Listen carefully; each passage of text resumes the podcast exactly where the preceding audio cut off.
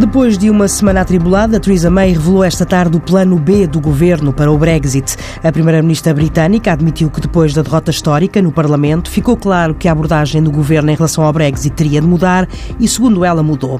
May lembrou os encontros que manteve com todos os partidos, lamentando que o líder dos trabalhistas não tenha aceito, como os outros, incluindo o governo, conversar sem condições prévias. Perante os deputados, a responsável britânica recusou a ideia de um segundo referendo, defendeu que é impossível garantir que não haverá Brexit sem acordo e que um período de prolongamento do artigo 50 só servirá ou para cancelar o Brexit ou para adiar a resolução dos problemas. May falou do maior obstáculo à saída da União Europeia, o problema da fronteira entre as duas Irlandas.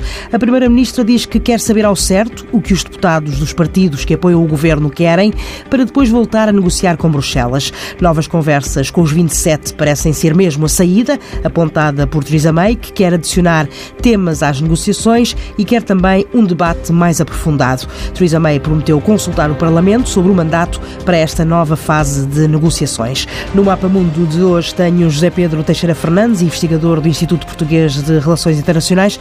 Boa noite, professor. Ainda o debate estava a decorrer e alguns deputados escreviam no Twitter que o plano B é igual ao plano A. Ficou a sensação de que realmente este plano B não existe. Isso, num certo sentido, é verdade e eu diria que era expectável, eh, sobretudo na lógica Teresa May. Eh, nós aqui temos que distinguir duas situações eh, para tentarmos analisar o melhor possível a situação e com os dados, naturalmente, que temos nesta altura. A primeira é do objetivo que se pretende atingir agora nesta fase. Uh, nós, naturalmente, temos várias hipóteses, vários cenários, uh, a possibilidade de uma saída sem acordo, o acordo que foi negociado por Theresa May com algum possível ajustamento uh, ou outros cenários, nomeadamente uh, a possibilidade uh, de ser pedida um, a prorrogação do prazo e continuar aqui a negociar com a União Europeia e depois há variantes naturalmente disto que podem envolver desde o modelo de ficar ligado à União Europeia por uma União Aduaneira até no limite a possibilidade de um segundo referendo e a reversão do processo. Bom, o, que já se percebia, do meu ponto de vista, é que Teresa May tinha aqui um caminho muito estreito. Tinha e tem um caminho muito estreito no meio disto tudo. Depois do que vimos a semana passada, num dia uma derrota com grande dimensão no Parlamento, do, no acordo que ela tinha negociado, mas no dia seguinte uma espécie de anticlímax, uh, onde ela conseguiu uh, os votos suficientes, e aí funcionou realmente a coesão do Partido Conservador e dos seus aliados da Irlanda do Norte, uh, para não deixarem passar a moção de censura dos trabalhistas de Jeremy Corbyn, eh, ficava-se na expectativa, naturalmente, do que é que seria o caminho eh, a seguir. Bom, eh, Teresa May está fundamentalmente a insistir na linha que tem tido até agora. Neste sentido, há, um, há, realmente verdade no sentido de dizer que o plano B é quase o plano A, ou é o plano A com algumas pequenas modificações. Mas eu diria que isto era previsível e talvez seja, não sei se o único, mas o caminho onde ela tem mais hipótese de ter algum sucesso, sendo tudo isto extraordinariamente difícil nesta altura. E porquê? Eh, Teresa May tem uh, insistido muito num ponto e recusado muito aqui uma situação que é afastar a possibilidade uh, de dizermos que o, uh, uma saída sem acordo está em cima da mesa. Ou seja, ele tem sofrido pressões, uh, sobretudo dos trabalhistas, do Jeremy Corbyn, mas também na parte do seu próprio partido, de alguma parte, que ele está muito dividido nesta questão, de afastar essa possibilidade. Do ponto de vista de estratégia política, eu penso que Teresa May corretamente não é quer afastar. Eu sublinho o aspecto. Eu não estou a dizer que o objetivo de Teresa May seja, de maneira nenhuma, uh, chegar ao final de março e avançar para uma saída sem qualquer tipo de acordo. Ela tem sido claríssima no sentido de dizer que isso seria um erro e que causaria danos ao Reino Unido e seria muito mal na relação britânica com a União Europeia.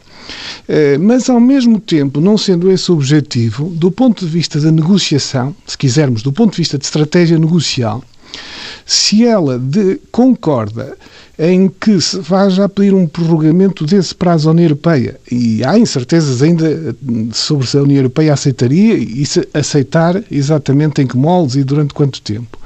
Ela, no fundo, perdia aqui um trunfo político que é manter a pressão uh, sobre os seus opositores. Portanto, eu penso que Teresa May, no fundo, gizou aqui uma estratégia que, no fundo, que é a seguinte. Uh, temos pouco tempo, em primeiro lugar, eu acredito, eu, Teresa May, acredito ainda fundamentalmente no plano que negociei com a União Europeia, apesar de ele ter sido uh, largamente rejeitado. Ela acha que com uma combinação, eventualmente, alguns ajustamentos, já podemos depois falar melhor nisso, se são possíveis ou não, mas sobretudo com a pressão do tempo e com o encurtar do tempo, ela conseguirá mais à frente apresentá-lo novamente ao Parlamento Britânico e aí, se calhar, a votação de facto pode ser diferente, até por haver muito pouco tempo para alternativas. Neste sentido, eu percebo a estratégia dela. Eu percebo que ela, eh, no fundo, queira ter aqui a pressão de não revogar eh, o pedido de saída, que eh, eh, automaticamente atuará a 29 de março, se nada for feito em contrário, e que queira continuar a trabalhar este documento. Ela pode, pode estar também à espera de um, que haja um suavizar de posição por parte de Bruxelas com o tempo a aproximar-se do fim? Sim, eu penso que a estratégia, esta estratégia de pressão do tempo é dirigida para dois lados. Um é pressionar uh, o seu próprio partido, os seus aliados e até a oposição, uh, porque também há sinais que, se os trabalhistas, no limite, forem confrontados com uma segunda votação, uh, onde as hipóteses, na realidade, são uma saída sem acordo ou acordo de 3 a meio com mais ou menos ajustamento, que poderá haver um número, e já houve três ou quatro que votaram a favor do acordo de 3 a meio da outra vez, mas esse número poderá aumentar ainda com alguma expressão, uh, na medida em que se chega a um, cenário limite dessa maneira. Por outro lado, do lado da União Europeia, eu penso que, que, há também aqui uma expectativa de Teresa May para que isto possa alterar um pouco a situação. E mais uma vez o facto do tempo a funcionar, porque eu penso que Teresa May está a jogar aqui numa situação, o iremos ver se corretamente, mas eh, é plausível. Eh, a União Europeia tem-se mantido muito coesa até agora, isso é verdade, tem funcionado fundamentalmente numa lógica comum, eh, não temos visto hum, praticamente divisões ainda na União Europeia neste aspecto, mas começa a haver sinais, eu diria desde a semana passada, de um certo nervosismo também do lado da União Europeia. Eh, quer das autoridades europeias, quer de governos nacionais.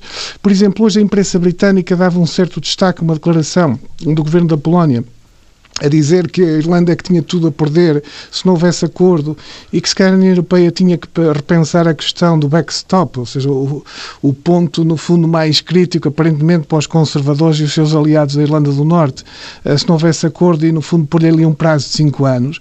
Eh, portanto, começa-se a perceber que o próprio tempo também aumenta a pressão do lado da União Europeia e sobretudo aqueles países, por razões políticas ou económicas, são mais próximos do Reino Unido, eh, que também provavelmente farão pressão para que a União Europeia flexibilize a sua, opinião, a sua posição.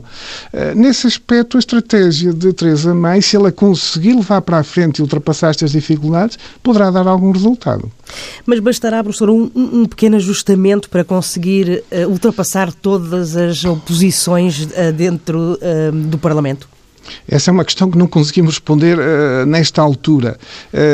o que se percebe é que Teresa May está a tentar aqui mais uma vez uh, dirigir sobretudo a questão uh, para o problema da Irlanda do Norte. Uh, não sei muito bem como é que ela poderá atuar aí. O que temos visto é uma discussão de, e lançadas algumas ideias que também não se percebe muito bem se tem alguma plausibilidade ou são apenas ruído nesta altura. Uma das coisas que se falava nestes últimos dias era da possibilidade de haver até uma negociação bilateral eh, entre britânicos e irlandeses para rever o acordo uh, que foi feito aqui há uns anos atrás para, no fundo, uh, da paz na Irlanda do Norte, portanto, que poderia ser por essa via. outra possibilidade poderá ser realmente aqui, aumentando a pressão sobre o lado da União Europeia, os próprios países da União Europeia também pressionar a Irlanda para flexibilizar a sua posição numa lógica comum europeia. não sei se isto será suficiente. Primeiro, não sei se avançará exatamente por aí. Em segundo lugar, não sei se será suficiente para uh, conseguir a mudança de posição. Agora, o que me parece é que se Teresa May conseguir, uh, com o aumento do tempo, ir mantendo a liderança do processo uh, e, no fundo, retardar o mais possível a votação num plano que ela esteja a negociar, e quanto mais o que ela conseguir fazer em cima da, ou próximo da data de 29 de março, mais escasseiam as hipóteses dos seus opositores. E, e neste sentido, o tempo joga a favor dela se ela de facto conseguir conseguir levar essa estratégia avante, mesmo contra aqueles críticos mais duros que depois são confrontados com uma situação que é extremamente difícil, eh, porque nós não nos podemos esquecer que se a votação anterior eh, permitiu na realidade aos deputados expressarem-se muito livremente, no sentido em que havia tempo ainda para havia ainda há nesta altura para encontrar outras alternativas, portanto sem ficarem com os custos políticos de poderem dizer que empurraram o Reino Unido para uma saída sem acordo, se imaginarmos este processo muito mais próximo da data e, e tudo isto não tivesse sido alterado, quem efetivamente assumir essa posição política terá que explicar ao eleitorado, exceto aquele uh, que está propenso a essa situação, mas é uma minoria, uh, isso será um custo político muito grande em que num país onde os deputados são eleitos por círculos uninominais e são, uh, no fundo, identificados abertamente pela população quem o representa, provavelmente não querão ter. E isso pode jogar internamente a favor de Teresa May, mas é preciso chegar a esse ponto. Teresa May disse que em relação à, Irlanda do Norte, que, que, é a questão mais, mais complicada, uh, iria ouvir os partidos que apoiam o governo para depois levar propostas concretas a Bruxelas, porque ela própria admite que eh, sem propostas concretas será difícil os 27 voltarem a negociar. Sim, ela terá que levar alguma coisa concreta, uh, por muito superficial que seja, ou muito de pequena dimensão. Uh, provavelmente será a ideia de introduzir aqui um limite uh, nesta situação da Irlanda do Norte, ou seja, o que parece ser o problema mais crítico da oposição da sua área é, é, é a questão da Irlanda do Norte e, no fundo, o facto de ter ficado no acordo que ela negociou, uma coisa prevista que é se, após o período que está negociações que está previsto até finais de 2020 não houvesse um entendimento abrangente uh, sobre a relação futura, uh, no caso da Irlanda do Norte, e para salvaguardar as fronteiras abertas, permanecia sempre essa situação. Uh, ou seja, na prática, o Reino Unido poderia ficar numa situação de relação com a União Europeia e a Irlanda numa outra situação mais ligada. Naturalmente que isto, para os nacionalistas britânicos e, e, sobretudo, para os unionistas também da Irlanda do Norte, eh, é a pior solução possível.